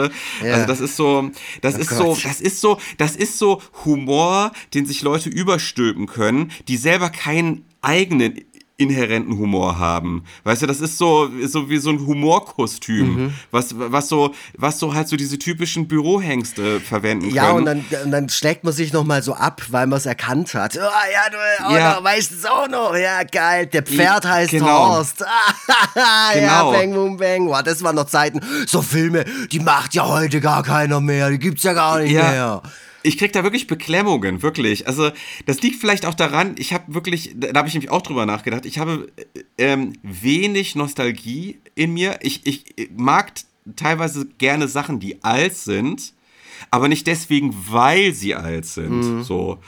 Ähm, ich glaube aber bei Bang Boom Bang, da muss man wirklich einen ziemlich starken Hang dazu haben, einfach Sachen gut zu finden, weil sie alt sind. So. Und ich habe, ich kann mit Lokalpatriotismus wirklich sehr wenig anfangen. So. Äh, Patriotismus insgesamt nicht so viel und Lokalpatriotismus auch nicht viel. So. Und deswegen. Ausgerechnet nur, du, der in Hamburg lebt. ja. ähm, Wo sogar die Linken Lokalpatriotisten sind, La, La Patrioten sind. Ja, also ich denke ja immer, ich denke ja immer, dass dieses Lokalpatriotische in Hamburg so ein Ding ist, was für Touristen gemacht wird. Ja. Also ich begegne selten Leuten, die äh, das so, die von sich aus irgendwie äh, da sie, da, ihr Hamburger sein, Dasein so abkulten. Hamburg, also meine es, äh, Perle. ja, es ist, äh, ja, keine Ahnung. Ja, aber also ich weiß voll, was du meinst. Ich wiederum als Fußballfan kann das schon nachvollziehen. Find's auch, ja. Ich finde es auch toll, wenn man das so hernimmt, wenn man so eine Stadt hernimmt und sagt, okay, das spielt jetzt nicht in New York und das spielt auch nicht in Paris, nee, es spielt in Unna. So, das finde ich total, total in Ordnung. Aber ich finde halt, mir fehlt halt bei, bei so einer Herangehensweise so ein bisschen das Fingerspitzengefühl, weil sich einfach nur hinzuhocken und zu sagen, ja, das Ruhrgebiet, da sind die Leute halt so ein bisschen schnoddrig und so ein bisschen verölt. Äh, deswegen müssen wir einen Film machen, der genau das transportiert. Das, damit macht man sich einfach aus meiner Perspektive auch zu einfach. Weil solche, ich finde, solche Figuren wie in dem Film sind unglaublich schnell geschrieben. Ja, weil sie einfach Schnauzbart, sind. genau, ja. und ein Vokuhila und dann hat er irgendwie ein Dortmund-Trikot an oder irgendwie so, eine, so, so ein Jogginganzug und dann ist es der coole Assi, äh, als dem man auch dann eben äh, an Fasching gehen kann oder so. Und das, das ist ja. mir einfach wie, wie zu einfach. Das, so, und so ist auch die komplette Story, in Anführungszeichen, von diesem Film. Also der hat viele so Elemente, wo du weißt, das soll nachher das sein, worüber man sich dann halt unterhält. Also es gibt sehr viele so, es gibt gibt zum Beispiel einen Bruch in diesem Film, da wird versucht, einen Safe zu öffnen. In dem äh, Moment ähm, äh, verliert Oliver Koritke seinen Daumen weil der Safe schnell zugeschlagen wird und dann endet es darin, dass der Safe am Ende eines Autos hängt und dann wird da über die Autobahn gebrettert und die werden geblitzt und dann entsteht ein Foto und auf dem Foto sind die zu sehen und das wiederum verkettet das Ganze wieder in eine andere skurrile Situation, die ja. dann auch wieder irgendwelche Charaktere vor, vorbringt, die auch nicht realistisch sind. Also auch die Bullen in dem Film sind keine richtigen Bullen, sondern natürlich auch irgendwelche Assis. Ähm, es gibt natürlich Lichtblicke. Es gibt schon Sachen in dem Film, die mir gefallen haben. Ich fand zum Beispiel ich, Dieter Krebs toll, aber. Ja. Ja. Absolut, absolut. Gibt sich genauso. Äh, Dieter Krebs äh, äh, personifiziertes Charisma. Mhm. Äh, wirklich äh, hat alle an die Wand gespielt. Alle. Der ist wenigstens und, ein bisschen vielschichtig. Also der ist nicht einfach nur, ja. ich setze mir falsche Zähne ein äh, und verstelle meine Stimme, sondern der ja. durchlebt wenigstens sowas wie eine so, sowas wie eine Gefühlswelt, die man ihm ansieht. Ja, kurz danach gestorben, äh, ja, nachdem war sein letzter. Film. Ist. Ja, äh, Dieter Krebs, Wahnsinn. Also da merkt man auch richtig, dass das noch so alte Garde ist, mhm. so altes Handwerk. So, da muss ich jetzt mal so ein bisschen, früher war alles besser mäßig werden, so. Mhm. Aber, aber ich finde, das spricht einfach so eine gewisse, so ein gewisser Schauspielethos aus ihm, so, dass er wirklich diese Rolle mit so unglaublich viel Charisma und äh, Präsenz füllt. Äh, äh ganz großes Highlight, auf jeden Fall. Mhm. Ähm, kurz, weil du gerade die Tresorszene erwähnt hast, ne? Das ist ja auch eine der Cool-Szenen, ne? Auch dieses hinter dem Auto herschleifen und so weiter. Genau, ja. Ich, ich habe hier schon, ich habe hier schon mal viel, ich habe hier schon viel über das Thema Eleganz im Film und ähm, wie elegant bestimmte Gags und Elemente in einen Film eingeflochten werden und dass die Deutschen das irgendwie nicht drauf haben, hm. gesprochen. Das ist wirklich ein Paradebeispiel. Die Tatsache, dass die damit einfach durch die Gegend fahren mit diesem Tresor hinten am Auto dran ergibt von vorne mhm. bis hinten gar keinen Sinn. Und das kann ich dann auch nicht lustig finden, weil das einfach nur, es passiert einfach nur, weil irgendwas Krasses passieren soll. Und es ergibt in der Geschichte, in dieser Welt, auch in der Motivation der Figuren, das ist so auffällig, das ist so risikobehaftet, mhm. was die da machen. Ich finde, man muss man muss so die Integrität der Figuren und der Story und so weiter, muss man intakt halten und innerhalb dessen muss man es schaffen, Humor zu erzeugen, mhm. lustige oder total absurde Momente zu erzeugen. Das ist die Meisterschaft. Und wenn man das nicht hinkriegt, dann soll man es lassen. Es macht keinen Sinn, diese ganze, die, die ganze Szene. Ja, äh, sehe ich ganz genauso, aber da gibt es ganz viele solche Momente in dem das Film. Das ist so wie dieses stumpfe deutsche Hemdsärmlichkeit, mhm. dass man es einfach dann trotzdem macht, weil man es machen will. Mhm. So wirklich, ich mich kotzt nee, teilweise weil, so dieses. Weil das aber auch so eine 1 zu 1 Parabel immer sein muss. Es muss immer sowas ja. sein von wegen, okay, jetzt brauchen wir die Szene. Ah ja, und, und sich immer so orientieren ja. an irgendwelchen Vorbildern und dann zu sagen, okay, wir, wir machen das jetzt wirklich 1 zu 1 äh, auf, die, auf die deutsche Gesellschaft. Oder dann merkst du einfach in solchen Momenten, es funktioniert nicht. Ja, das war schon mal da. Und ja, das wurde auch schon mal wirklich sehr gut umgesetzt aber das bedeutet trotzdem nicht, dass du es auch machen musst. Ah, und das Ding ist halt, die orientieren sich an Vorbildern, checken aber gar nicht, was die Vorbilder ausmacht. Ja. Das ist, dass die kapieren ihre Vorbilder nicht. So. Ja, und, und vor allem auch bei einem Ensemblefilm wäre es schon ganz cool, wenn wenigstens eine Person dabei wäre, mit, mit der man sich ein bisschen identifizieren kann. Also die Entscheidungen trifft, die man selber treffen würde oder die vielleicht mal in einem moralischen Zwiespalt steckt oder so. Aber nee, die sind halt alle total blöd. Und selbst ja. Alexandra Neldl nervt. Also die soll ja so ein bisschen das so abfedern, diese ganze Männlichkeit. Und das ist aber so das ist so unglaublich plakativ. Also diese Person ist so plakativ geschrieben, dass es, dass es schon nervt. Also, äh, gebe ich dir vollkommen recht. Das ist ehrlich gesagt, wie, wie, der, wie der Film mit ihr umgeht, ist teilweise wirklich Übelkeit erregend. So. Ja. Ähm, Oliver, der große Schwachpunkt an dem Film, der größte, oder einer der größten Schwachpunkte an dem Film, und das ist, das muss, will wirklich was heißen, ist die Hauptfigur Oliver Kuritke. Mhm. Ähm, also erstmal die Figur selber, wie sie geschrieben ist, die soll ja angeblich kriminell sein. Ja, ja.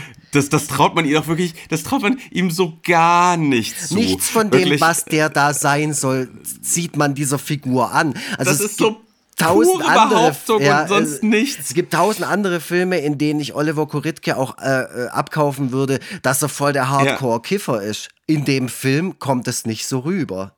Er spielt auch wirklich gar nicht gut, finde ich. Er, er spielt wirklich, er, er hat einen Gesichtsausdruck den ganzen Film hindurch so.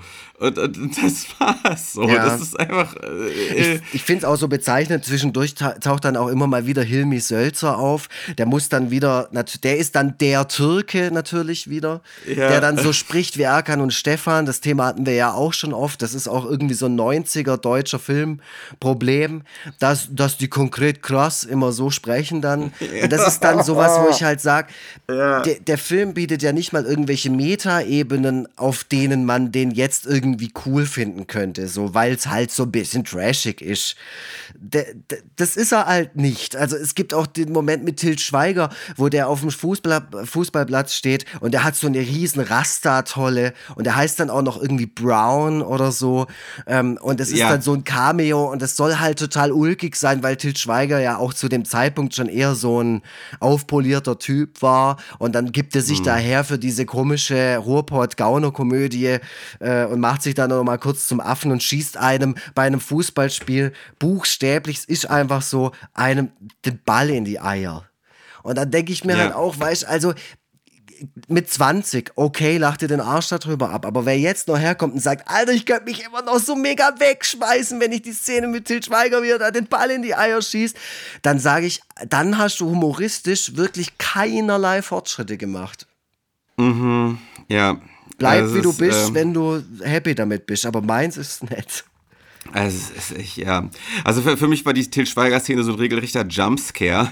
Also so, weil ich, weil ich überhaupt nicht mit ihm gerechnet habe. Gen, gen, genauso wie Willy Tomczyk auch Jumpscare. Äh, mit dem kann man sich auch mal auseinandersetzen, was der so alles. Oh, Willy Tomczyk, ey, ganz ehrlich, okay, äh, ganz kurze Story. Ähm, Willy Tomczyk, äh, bekannt auch von den Campern und auch aus, dem, aus den anderen Peter Torwart-Filmen. Ähm, Willy Tomczyk hat, ich glaube, Ende oder Mitte oder Ende der 90er äh, gab es eine, damals gab es den Begriff noch gar nicht, aber es gab einfach eine Me- MeToo-Debatte um den, wo der am Set ähm, Schauspielerinnen äh, sexuell belästigt hat. Und da gab es, ich glaube, der wurde sogar ähm, gerichtlich belangt. Ähm, ja, also ich, ich glaube, war das in den 90ern? Ich hatte, ich habe so ein bisschen. Nein, in- nein, in das war äh, Ende 2000er. Ähm, äh, genau, im, Jahr 2004, genau, Ah ja, wurde okay. das bekannt, sehe ich gerade, genau. Und wurde, wegen, äh, wurde 2005 wegen sexueller Nötigung in einem minderschweren Fall und einfacher Nötigung zu einer Bewährungs- und Geldstrafe in zwei Fällen verurteilt. Ja, sehr schön. Ja, so, super sympathisch. Und das ist halt genau dieses Ja. Ding, wo ich halt sag, weißt du kannst das cool, du kannst solche Figuren cool finden und auch lustig und, und, und trotzdem haben wir doch in den letzten paar Jahren so ein bisschen auch die Erfahrung gemacht, dass es solche P Persönlichkeiten wirklich gibt und das für die das habe ich jetzt schon so oft auch in diesem Podcast gesagt, aber für die belästigte Gruppe ist es halt eben nicht witzig, egal wie humoristisch die dargestellt werden. Äh, auf, auf wen beziehst du das jetzt gerade? Auf den Film dann wieder? Oder, Auf ähm, generell oder auf, solch, auf, solche, auf so. solche Figuren, weißt Das wird ja dann so, so, zum Beispiel äh, Ralf Richter rastet im Gefängnis völlig aus, weil er diesen Ach so. Porno kriegt, äh, wo seine Frau äh, äh, Sex hat mit dem, mit dem Videothekenbesitzer. Und was macht er als erstes? Er schlägt da irgendwie den Gefängnis äh, äh, Mitinsassen irgendwie zusammen und misshandelt den so richtig. Also auch nicht irgendwie, nicht irgendwie boing, boing, boing oder sonst irgendwie, sondern so, so, so, wo du halt denkst, Alter, der quält ihn gerade. Und das ist Ja. nicht witzig. Also ich finde es halt dann doch nicht mehr so witzig, weil die Erfahrung halt gezeigt hat, es gibt eine andere Seite. Es gibt Leute, die müssen sowas aushalten. Und Ja. ja, ich, ich, das, da kann man mich total sensibel oder dünnhäutig oder sonst irgendwas nennen, aber in so einem Moment finde ich, wenn- das so einen An An Anstrich hat von, das ist jetzt gerade nur zur Unterhaltung da und ich soll da gerade drüber lachen ähm, äh, und es ist trotzdem total realistisch dargestellt, da, da komme ich nicht mehr rein. Ich komme in diese Rolle des Zuschauers nicht mehr rein, das dann irgendwie aus so einer Perspektive zu betrachten. Ja, ja gut, das, äh, keine Ahnung, das, das, äh, da war ich viel, viel zu stark abgelenkt äh, von der Tatsache oder vom Nachdenken darüber, wie dumm das auch geregelt, wie, wie dumm das auch erzählt war, wie der Porno überhaupt in das Gefängnis kommt. Ja, weil, weil, weil, weil, weil, weil, was ist das denn bitte für ein Gefängnis? Ähm, äh, die, die sitzen da einfach so zusammen auf dem Gang rum, so sein, sein äh, äh, Lakai äh, wartet auf dem Gang, während er mit seiner, äh, mit seiner Frau da äh, zugange ist und am Ende überreicht er ihm dann noch den Porno, den er einfach so mitbringen durfte in den Knast und so. Weißt du, das ist auch schon wieder so mangelnde Eleganz. Der, der soll irgendwie an diesen Porno rankommen und deswegen denkt man sich jetzt nicht irgendwie was aus, wie das möglich ist, dass der da rankommt, sondern der gibt ihm den Ja, einfach. da So, guckt ihr euch lieber nochmal die Szene von der Mutter sei Gesicht an, da ist es viel besser gelöst. Also wirklich, dass man sich. Weißt du, da, ich musste oft an diesen Titel denken, was nicht passt, wird passend gemacht. Das ist in dem Film eigentlich an der Tagesordnung. Was nicht passt, der ist wirklich was nach dieser Maßgabe zusammengestückelt worden. Äh, da kann man dann vielleicht auch mal auf das Thema Schnitt zu sprechen kommen. Ähm, man merkt sehr den, ähm, äh, die, den Anspruch, da, das irgendwie dynamisch zu erzählen. Ja. So, dass man immer so schnell aus Szenen reingeht in andere Szenen, in, andere Szenen, die dann so parallel erzählt werden und so. Und es wird ehrlich gesagt, es kommt wirklich sehr inkompetent rüber. Man hat das Gefühl, es wird so an total random Stellen aus Szenen weggeschnitten, die so gar keinen Sinn ergeben, weißt du? So, äh, Wäre wär, mir jetzt so nicht aufgefallen. Also was ich halt bemerkt habe, ist, dass es so ein paar Kamerafahrten gibt, bei denen Hm. man merkt, was der Hintergedanke war oder der Wunsch, wie das nachher aussehen soll, aber das wurde halt nicht erzählt. Also es gibt einen Moment, da fährt die Kamera irgendwie vorne durchs Licht, durchs Auto und kommt dann hinten irgendwie wieder raus und währenddessen findet ein Dialog statt.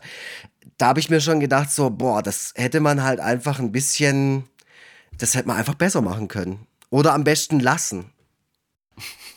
Und es vielleicht doch anders machen. ja, Ja. Äh, wollen, wir noch, wollen wir noch über die Musik sprechen? Auf jeden Fall, das ist ganz arg wichtig. Also, wir haben jetzt schon, also bevor wir zur Musik kommen, und da werden wir uns auch bestimmt noch dran austoben, ähm, wir haben jetzt ziemlich draufgehauen auf den Film, wir haben uns auch jetzt ziemlich reingesteigert, aber ich bin auch, ähm, weil du das jetzt auch zum Anfang gesagt hast, ich habe eigentlich gedacht, du gehst ein bisschen gnädiger mit dem, mit dem Ganzen ins Gericht. Äh, weil ich habe auch während dem Schauen echt gemerkt, wie wenig mich der, das Ganze, also wie wenig mich Bang Boom Bang unterhält und wie sehr ich mir gewünscht habe, dass es einfach vorbei ist, weil ich es sehr unangenehm fand und ich mich dann wiederum verflucht habe für diesen Vorschlag und mich halt einfach so verschiedene Schauplätze und Situationen genervt haben, weil, weil ich dann irgendwie, also vielleicht nervt mich dann auch einfach zu merken, dass ich älter geworden bin und einfach viele Sachen nicht mehr so hinnehme und das Gefühl habe, ich habe es jetzt irgendwie auch so ein bisschen mehr durchschaut. D- d- Da, da finden dann Dialoge auf so einem Rummelplatz statt mit so dänisch sprechenden, Tü- also so wie in so einem Guy Ritchie-Film. Und natürlich ist da auch ein Kampfhund dabei. Und ich finde es halt einfach doof, wenn man sich bei einer Charakterzeichnung überhaupt keine Mühe gibt und wenn man einfach nur auf Figuren zurückgreift, die es einfach schon hundertmal gab. Ich, find's, ich, ich, hab- ich bin jetzt gerade ein bisschen überfordert, weil ich gesagt habe, äh, äh, wollen wir noch über das Thema Musik sprechen? Und dann hast du plötzlich über was, über was ganz anderes gesprochen. Ja, ja, ja, nee, ich wollte das gerade so, okay. nur noch mal einwerfen. So. Das ist Ach halt, so, okay, ich wollte gerade sagen, okay, wir haben da so mega draufgehauen, aber ich will euch auch So. noch mal begründen, warum. Also das sind meine Ah, Hauptgründe. Ähm, Zur Musik, da kann man immer, Musik ist auch oft ein Produkt ihrer Zeit.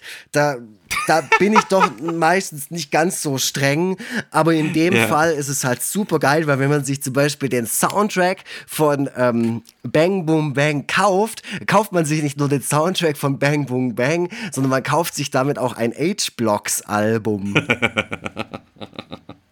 Ja. Ja, die H-Blocks, äh, angeführt von Henning Weiland, so hieß er oder heißt er, glaube ich. Ich habe Ja, heißt der nicht Weiland? Ich hatte immer, ich habe immer WLAN. im Warte mal, gehabt. Henning Wieland, da hier, äh, Wieland mit H. Äh, genau, hier googelt der Lux noch selber. Ähm, Ja. äh, ist der Frontmann der Band H-Blocks und ich muss hier an dieser Stelle gestehen, ich war Mitte der 90er abartiger H-Blocks-Fan. Oha, Ja. krass. Ich hatte sogar, ich hatte ein H-Blocks-Poster so auf meinen Schreibtisch geklebt in meinem Kinderzimmer, so dass ich darauf immer meine Hausaufgaben machen konnte. Ich war Riesenfan. Meine Schwester ist äh, mit ihrem damaligen Freund zu einem H-Blocks-Konzert, beziehungsweise zu irgendeinem Festival, wo die auch gespielt haben. Ich glaube sogar nach Berlin oder so. Und hat mir dann damals ein äh, T-Shirt mitgebracht. Und es gab nur noch XL. Und dann bin ich mit, mit äh, wie alt war ich da? Zwei- 1994 war das ungefähr. Ja, war ich elf. Äh, bin ich halt mit diesem riesen Zelt immer rumgelaufen, voller Stolz auf dem Schulhof mit meinem H-Blocks-T-Shirt, das mir doppelt und dreifach zu groß war. Ja.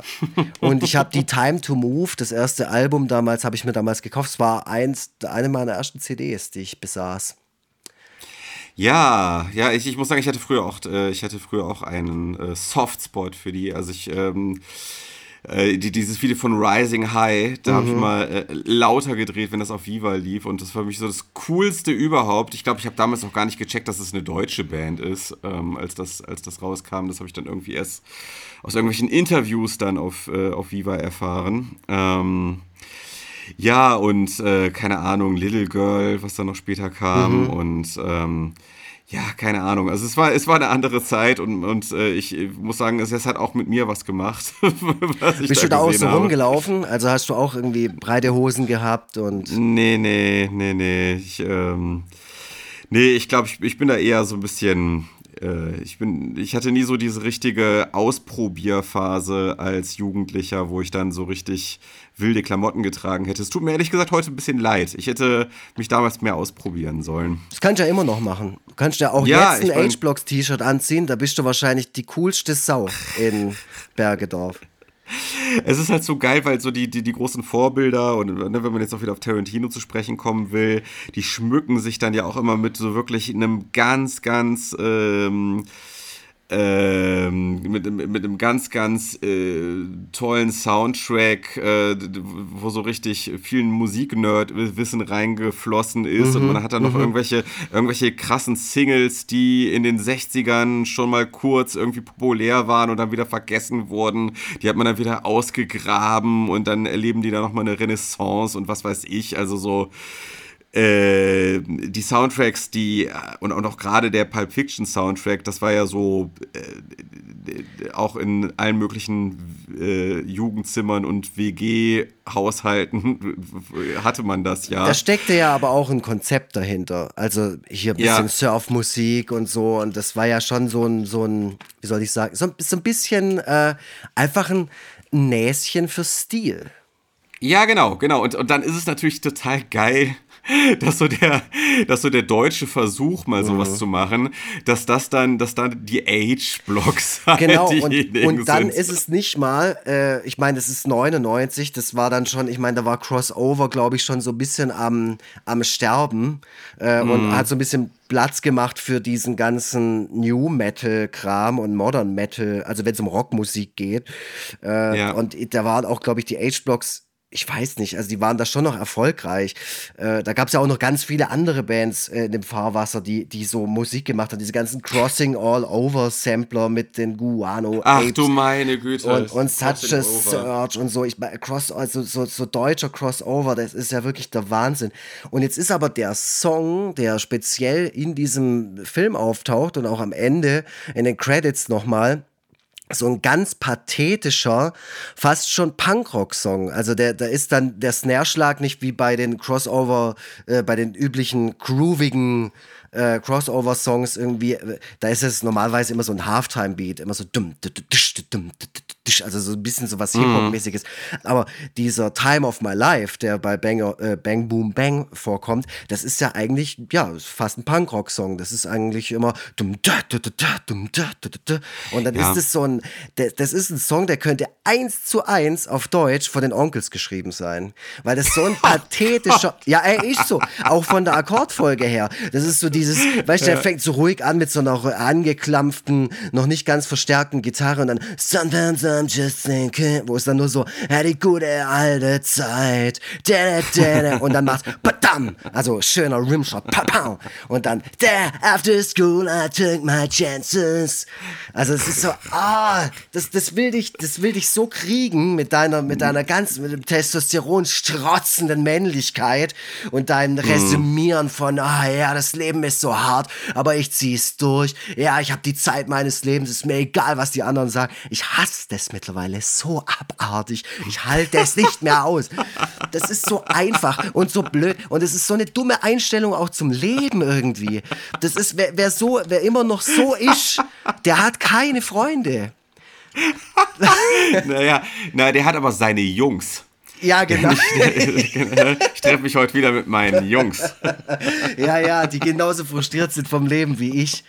Aber die, die gehen halt auch durch die harte Schule des Lebens.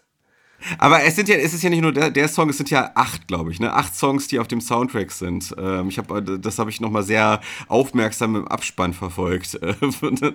also da, da, da wird ja, da, da sieht man ja auch mal kurz tatsächlich, wie ich glaube Oliver Kuritke sogar kurz Viva guckt und da ein Und da laufen dann die läuft. H-Blocks, ja.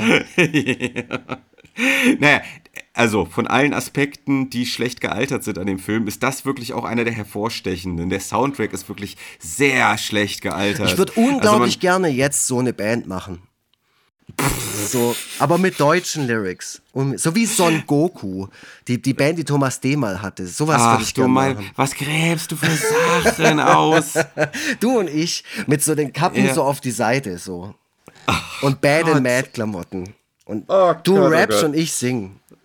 Ja, ja, ja, ja. Das, äh, äh, ähm, ja, also das ist natürlich, äh, also ich kann mir auch kein Universum vorstellen, in dem die Age-Blocks nochmal so eine Renaissance erleben, wo irgendwie diese Musik nochmal ausgegraben und dann wieder cool Oh, ich gefunden glaube, wird. so. dass da ganz viele Leute Mhm. das ganz geil finden immer noch oder auch wieder.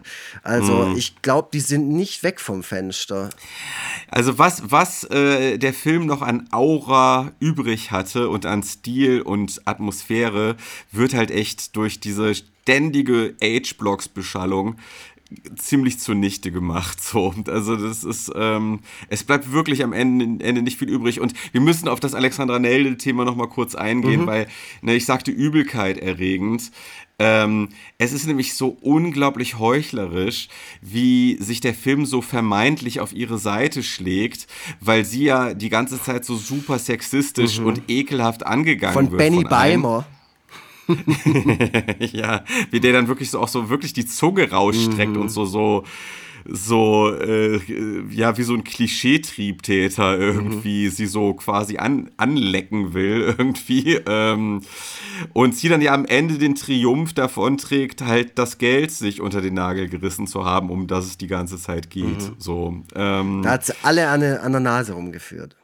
ja, und ähm, also im Grunde will ja der Film damit sagen, sie ist am Ende sie, die die ganze Zeit äh, äh, unterschätzt wurde, sie, die die ganze Zeit sexistisch äh, angegangen wurde, ist diejenige, die am Ende den Triumph davon trägt und war eigentlich die ganze Zeit schlauer als alle anderen.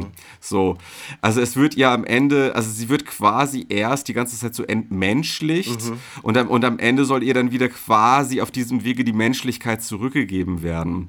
So, aber es wird halt in der ganzen Handlung nichts unternommen, bis auf diesen kurzen Triumphmoment, um ihr Menschlichkeit zu verleihen. Also sie, sie tritt im Grunde aus dieser, aus dieser Karikaturhaftigkeit der sexy Blondine nie heraus. Wenn sie sich, wenn sie das Ganze so zu ihren Gunsten wendet, dann doch auch wieder nur über ihre weiblichen Reize, die sie dann in dem Moment für sich zu nutzen weiß, wenn sie dann irgendwie mit dem Koffer, wo das ganze Geld dann drin ist, dann durch den, durch den, äh, durch die äh, Flughafenkontrolle mhm. läuft und äh, ne, mit so einem Bikini-Oberteil und dann die ganzen notgeilen Männer dann quasi davon ablenkt, was sie da auf dem Monitor mhm. sehen könnten. Und auch dann im Abspann äh, dann auch nochmal das Gleiche. Und da wird sie dann auch nochmal schön im Bikini gezeigt, wie sie dann auf Malle dann im, äh, im Meer äh, herumtollt. Mhm. Äh, auch da wieder nur, darf sie wieder nur die Sexbombe sein. So.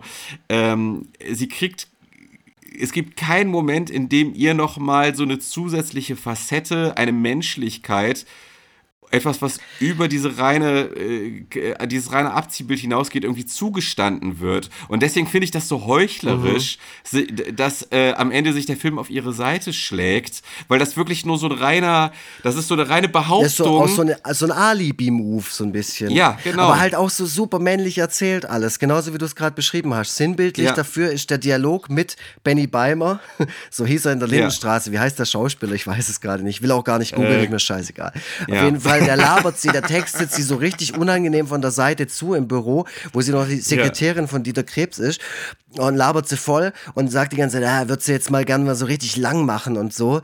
Ähm, und sagt dann irgendwie nur, ähm, ich habe gestern Abend habe ich schon richtig schön die ganze Nacht durchgevögelt. Ich finde es immer mm. scheiße, wenn Leute sagen Vögeln. Das sagt kein Mensch zu bumsen. Aber der sagt es halt, die, also die Figur sagt es. Ähm, sagt, ja, ja. Und dann ist ihr Konter ist dann ähm, äh, und jetzt tut dir dein Arsch weh. Und ach ich ja, kann mir richtig ja. sagen, weißt der Konter ist dann ein homophober Gag. Also auf dieses oh. ganze sexistische Gelaber ist der Konter ein homophob, homophober Gag. Und da kann ich mir so Stimmt. richtig die Typen vorstellen, wie sie so, ah, ja, ja, ja, alte Schwuchtel. So, und oh, mm. das, also das, nee, sowas brauche ich nicht. Ich finde es ich find's ganz geil. Ähm, wie äh, die Süddeutsche Zeitung also diesen Film gelobt hat, weil das auch wirklich diese Argumentation ist, die vermutlich auch heute noch verwendet wird. Äh, vielleicht nicht mehr von der Süddeutschen Zeitung, aber von Leuten in Facebook-Kommentarspalten. Mhm ähm, Vorlagen, auf denen die Überkorrekten klischeehaft und frauenfeindlich nur ankreuzen müssen. Also es wird sich über Leute, über Leute wie uns, ne, wird sich da lustig mhm. gemacht. So, ne? Da wird schon so ein Wir bisschen sind so die Überkorrekten. Wokeness-Bashing vorweggenommen. Und, und das, was, und dieses oft leicht betuliche Lexikon des internationalen Films, da muss ich sagen, gehe ich halt wirklich mal sehr d'accord mit. Äh, dramaturgisch unausgegorene, streckenweise zotige Ruhrpott-Klamotte, deren ordinärer Tonfall genauso aufgesetzt wirkt wie einige nur um des Gags willen inszeniertes Zynismen. Ja. Damit, das ist dann halt diese, ja. zum Beispiel diese Knast-Szene, über die du sprachst. Ja. Ähm, holprig geschnitten, das ist das, was ich, das, was ich meinte. Mhm. So. Und teilweise fehlbesetzt. Äh, ja. Beispielsweise der Hauptdarsteller. Äh, super viel besetzt. Ähm, unterhält der Film nur dann, wenn er seinen Humor aus den Bildern entwickelt. Gut, da weiß ich nicht genau, was die damit meinen, aber naja, äh, übrigens, ähm, bevor wir dann so langsam zum Schluss kommen, ich will Martin Semmelrogge tatsächlich nochmal positiv ja, kurz erwähnen. Äh, weil Martin Semmelrogge, der ist ja wirklich, hat ja nur noch in äh, Gerichts, äh, bei Gerichtsverhandlungen und im Trash-TV stattgefunden, mhm. so in den letzten Jahren. Finde, schlägt sich wacker. Da muss ich aber auch nochmal, gerade ja. wegen dem Thema Zynismus und, und Gewaltdarstellung und ja. wie, wie man das dann in so einem Film macht, um den Respekt vor den Figuren auch nicht zu verlieren und auch den Respekt vor einer Darstellung von einer Sterbeszene oder von einer Tötungsszene, ähm, mhm. wie Martin Semmelrogge in diesem Film stirbt, ist so, ähm, ist, ist äh, so unspektakulär und aber auch so ja, sehr, sehr zynisch und, und auch nicht schön. Also, ich ja. fand ich total unangenehm. Also, richtig, so musst du das doch nicht schreiben. Erinnerst du dich, also, wie, der, wie der stirbt in dem Film?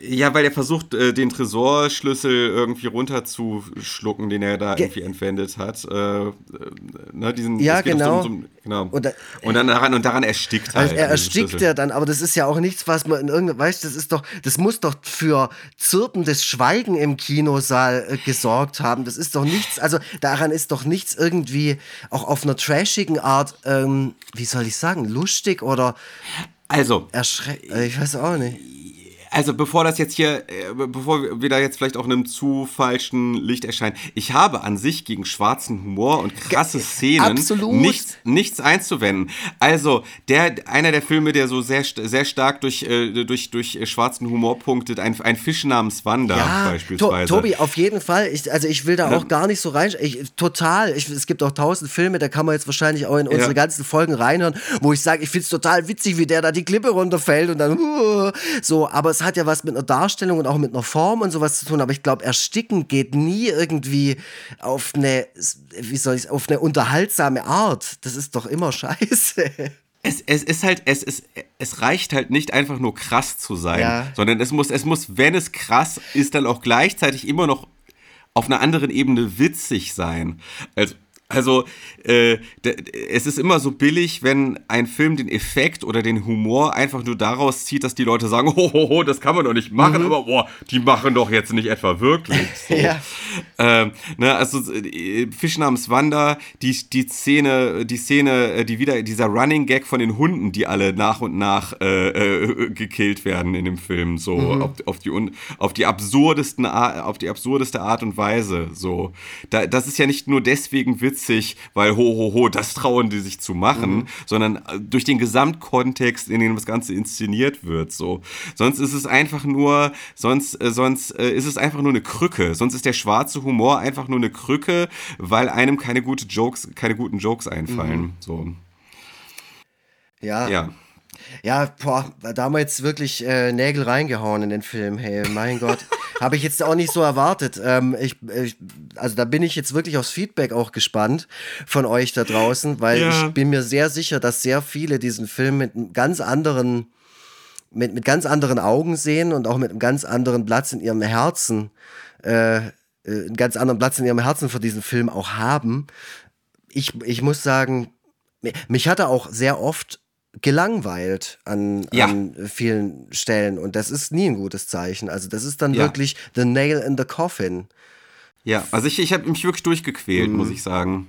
Ja, also äh, und das und das war also es war schwierig die Aufmerksamkeit auch dann bei dem Film zu lassen, weil denn die Story war ja wie gesagt so convoluted, sagt man im Englischen, äh, dass äh, man äh, da schon, äh, wenn man den besprechen will, schon be- betunlichst äh, aufmerksam bleiben sollte. Aber es hat er einem echt nicht leicht gemacht. So äh, halt ja an vielen Stellen einfach wahnsinnig, also inkompetent gemacht, wahnsinnig unsympathisch. An, äh, ja, also tut mir leid. Also was soll ich sagen? Ich, ich, ich, ich so auch rückblickend betrachtet, äh, tut mir auch meine Einleitung so ein bisschen leid, weil ich jetzt so Leuten unterstellt habe, das gut zu finden und irgendwie es ist so ein bisschen schwierig, so diesen Drahtseilakt zwischen, ähm, dass man Leuten das zugesteht, diesen Film gut zu finden, und gleichzeitig aber auch äh, Tacheles darüber zu sprechen, wie man selber diesen Film findet. Also,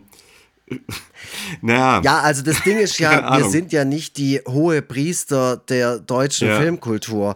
Wir Hm. sagen einfach nur, wie wir einen Film, den wir beide geschaut haben, finden und begründen das in diesem Podcast. Und ich spreche niemandem ab, äh, den Film äh, immer noch zu lieben mit allem, was, was er einem bietet. So. Und Also, ja. es hat ja auch nicht Es jeder denselben sein, Humor wie ich, Gott sei Dank.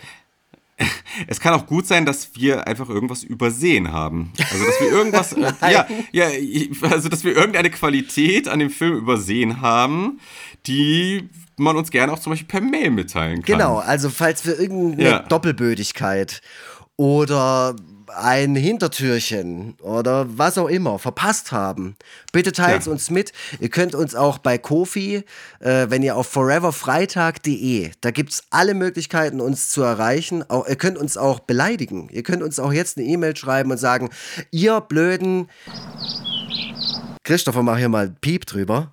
Äh, oder ihr äh, ihr habt meinen Lieblingsfilm beleidigt und damit auch mich und meine ganze Generation. Das könnt ihr uns Ja. schreiben. Äh, Foreverfreitag. Äh, de, da gibt's Podcast unterstützen, da könnt ihr uns einen Kaffee ausgeben und entweder da ins Kommentarfeld was reinschreiben oder ihr schrei schreibt uns eine E-Mail, das habt ihr übrigens schon lange nicht mehr gemacht, an hallo at foreverfreitag.de. Und wir haben übrigens mal wieder einen Kaffee, Kaffee, einen Coffee bekommen, habe ich gerade Okay. gesehen, vom Höflich, vor acht Tagen. Ich kommentiere jetzt nur noch über die Coffee-Message-Funktion. Falls ich mal was zu sagen habe, zur Halloween-Folge würde sich der Bunker von Nikias Chrysos anbieten. Selbst wenn man den Film scheiße findet, bleibt der Soundtrack von Leonard Peterson für immer im Ohr hängen. Danke. Vielen Dank, danke Cool. für die Kaffee. Kaffees. Ihr könnt uns auch einfach schlechten Kaffee ausgeben, wenn ihr das mit der Genau, jetzigen so Folge ganz überhaupt nicht bitteren, kalten Kaffee von vorgestern. Ah! Ja, herrlich. Das hat mir, also ehrlich gesagt, ich, ich, ich kann es ja auch nicht ganz verhehlen, dass es auch ein bisschen Spaß macht, so ein bisschen vom Leder zu ziehen und so einen Film so ein bisschen niederzumachen. Man kann sich Ich- äh, brillant reinsteigern, ja. Ja, also äh, klar, man kann natürlich auch ein bisschen den Frust dann rauslassen, den man empfunden hat, wenn, man ihn geschaut hat. Äh, Ich, ich weiß nicht warum, ich, ich gebe, äh, wie, wie ich jetzt, also ich kann äh, nicht so, weil wir wirklich wenig Positives gefunden haben, ähm, finde ich es fast schon ein bisschen schwer zu begründen, warum ich ihm trotzdem zwei von fünf Sternen gebe und nicht ein von fünf Sternen. Wahrscheinlich ist Dieter Krebs am Ende der Grund dafür. Ähm, der, der, der ist für mich dann nochmal so ein Tick nach oben gezogen hat. Aber ja, keine Ahnung. Aber zwei von fünf ist ja auch keine, keine gute Bewertung. Ja, ich gebe Äh, ihm was- äh, was du? zweieinhalb, gebe ich ihm. Oh wow, sogar noch ein Tick besser als ich. Ja, Okay. ich habe gerade auch drüber nachgedacht und äh, ja, das ist die Mitte. Aber ich bin ja eh immer ein bisschen positiver unterwegs, was äh, im Vergleich zu dir, was die Bewertung angeht und auch ein bisschen gnädiger. Ähm, er hatte ein paar Momente. Wie gesagt, ich ich will, Peter, ich will Peter Torwart nicht in der Zukunft irgendwann mal begegnen und von dem eine Schelle kassieren, weil ich glaube, dass seine Idee oder seine Liebe zum Film sicherlich vorhanden ist, genauso wie meine Liebe zum Film. Und ich glaube, die Absicht dahinter war 1999 schon irgendwie die richtige. Ja, man muss auch sagen, guck mal, er war Ende 20. Genau. Ähm, und das gesellschaftliche Klima war wirklich ein ganz genau, genau. Also anderes. ich nehme da ganz viele, anderes. ganz, ganz viele Faktoren mit rein, die es einfach ein bisschen, bisschen aufhübschen für mich am Ende. Aber jetzt in der Nachbetrachtung, und das machen wir ja auch einfach häufig, ist ein Film gut oder schlecht gealtert. Der Film ist nicht gut gealtert, ganz klingt jetzt, klingt jetzt so ein bisschen abgedroschen, aber es ist nun mal so, äh, zumindest meiner Meinung. Und deswegen gibt es zweieinhalb Sterne. Und Peter Torwart, hey, sorry, ähm, ich weiß nicht, wie dein komischer Netflix-Vampir-Flugzeugfilm war, den du da vor ein paar Jahren gemacht hast. Ich gucke mir vielleicht auch noch irgendwann an, aber also die Una-Trilogie gucke ich mir ehrlich gesagt nicht nochmal an. Gut, dann ähm, sind wir raus, würde ich sagen. Äh, und haben fast wieder eine Punktlandung hingelegt. Wahnsinn. Es ist unglaublich, Ja. wie das immer so auf diese gleiche Länge irgendwie am Ende rausläuft. Das ist krass. Äh, bin ich ein bisschen beeindruckt von uns. Wir sind geil. Also wir müssen uns keine Vorwürfe machen. Ja, so sieht's aus. Weil äh, die nächste Folge ist nochmal eine normale und danach ist dann schon die äh, Weihnachtsfolge oder wie war das? Ich weiß gar nicht, wie es jetzt zeitlich aussieht, aber ich muss ja dann die Weihnachtsfolge vorschlagen, weil du schlägst die nicht von Ja. dir aus vor, da bin ich mir ganz sicher. Nein, nein, nein, nein. Ich habe auch schon eine Idee, was ich vorschlage. Es wird kein Weihnachtsfilm. Wir kriegen das schon irgendwie hin. Ne? Nee, aber das, ich glaube, das sagen. macht zeitlich schon Sinn. Ja. Okay. Und dann gibt es auch klar. bald mal wieder eine Spezialfolge und nochmal eine Spezialfolge. Also es gibt eine Spezialfolge, Spezialfolge, glaube ich, irgendwann mal zwischen rein zu einem anderen Film. Und es gibt aber auch nochmal eine kaufbare, kurze Spezialfolge in unserem Kofi-Shop. Diesmal, Ja. diesmal habe ich nämlich was geguckt und erzähle dem Tobi davon. Wunderbar. Mhm. Ah, Da freue ich mich doch. Da bin ich, bin ich äh, schon freudig gespannt. Und äh, ja, für heute sind wir raus. Danke, dass ihr wieder bis zum Schluss zugehört habt. Ich weiß, ihr seid da draußen. Es, ihr seid ein, ein kleiner, eingeschworener äh, Kreis und ich habe jeden, jeden und jede einzelne von euch lieb. Ähm, tschüss. Ja, vielen Dank, dass ihr uns immer zuhört bei unserer Einordnung filmhistorischer Dokumente. Äh, und ich hoffe, ihr hasst uns jetzt nicht, falls ihr große Bang Boom Bang Fans seid oder aus Unna kommt oder aus Dortmund. Ähm, ich, ich mag euch trotzdem alle und ich mag Dortmund vor allem. Ich bin da sehr, sehr gern. Das ist eine ganz arg tolle Stadt. Ich mag auch die Art der Leute da. Und ich finde, die Menschen haben so eine, so eine, so eine Film, so, solche Filme, solche Filme eigentlich nicht verdient. Die haben einen respektvolleren äh, äh, Umgang, filmischen Umgang mit äh, ihrer Kultur verdient. Aber da kommen wir vielleicht auch noch hin. Da gibt es noch ganz viele andere Filme, die da spielen in dieser Region. Naja, dann. Äh, ich wünsche euch was. Äh, bleibt, äh, bleibt so richtig dufte. Tschüssle. Schnitt, Mix und Mastering von iLaid Backsound.